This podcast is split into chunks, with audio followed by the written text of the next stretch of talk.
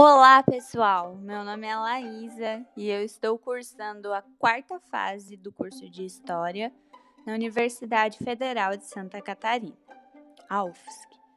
Esse podcast foi desenvolvido para a aula de didática B para a prática como um componente curricular. O assunto abordado aqui será a economia colonial brasileira e trabalharemos quatro autores Fernando Antônio Novaes, Manolo Florentino, João Fragoso e Luiz Felipe de Alencastro.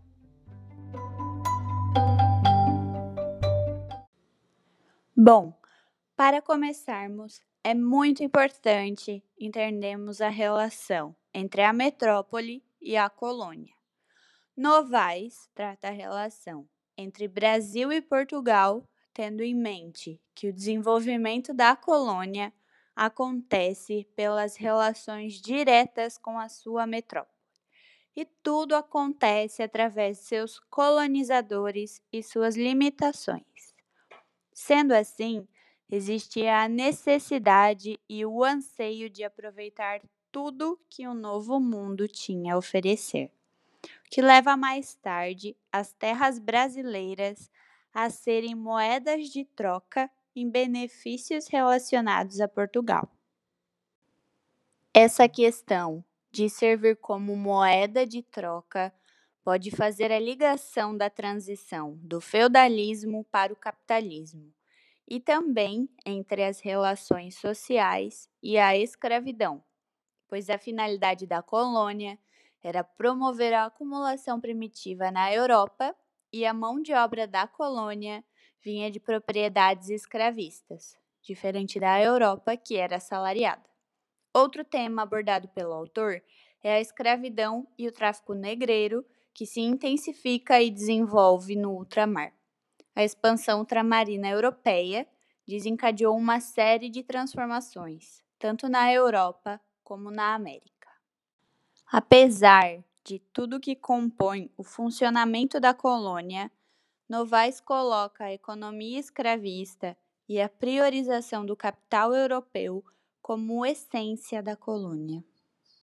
Através de um olhar mais panorâmico, o texto de Florentino e Fragoso apresenta uma análise econômica relacionando a expropriação, a natureza estrutural da hierarquia que era fortemente excludente, já que era uma sociedade escravista, e faz também a relação com o mercantilismo ultramarino, que intensificou o tráfico negreiro.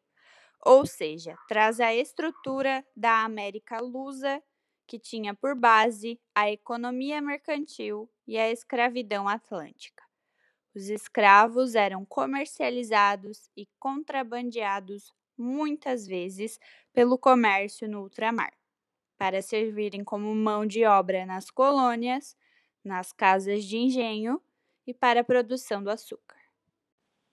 No começo, a escravidão foi de grande importância para a colônia, mas quando o mercado consumidor cresce e o escravo não tem o dinheiro para consumir, a elite burguesa, que enriqueceu à custa do trabalho escravo, passa a apoiar o fim dele.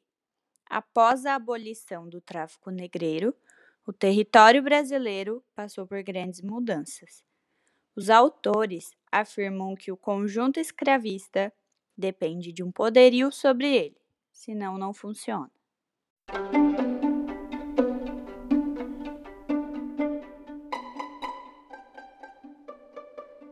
Para finalizar, a crise do sistema colonial é o período histórico em que esse modelo tradicional de exploração da colônia pela metrópole chega ao fim.